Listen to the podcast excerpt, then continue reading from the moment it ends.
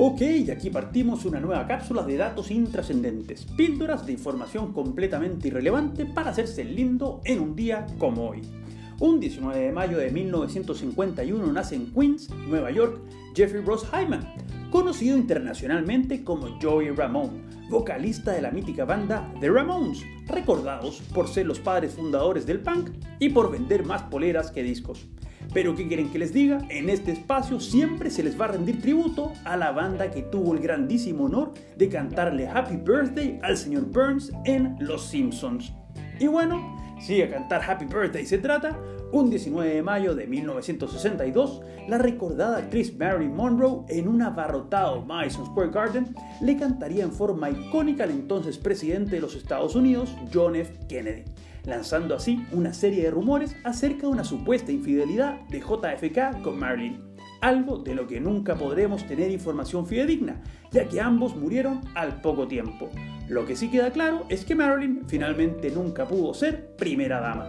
Algo que tampoco alcanzó, pese a estar cerca, nuestra Cecilia I, también conocida como Cecilia Boloco, quien en un día como hoy, de 1965, nacería en Santiago de Chile.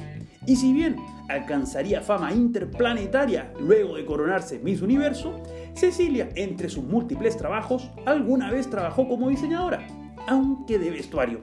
No exactamente la misma disciplina que la del diseñador, profesor y arquitecto Erno Rubik, quien en un día como hoy, pero de 1974, crea el cubo que lleva su nombre con el objeto de explicarle de mejor manera la geometría tridimensional a sus alumnos.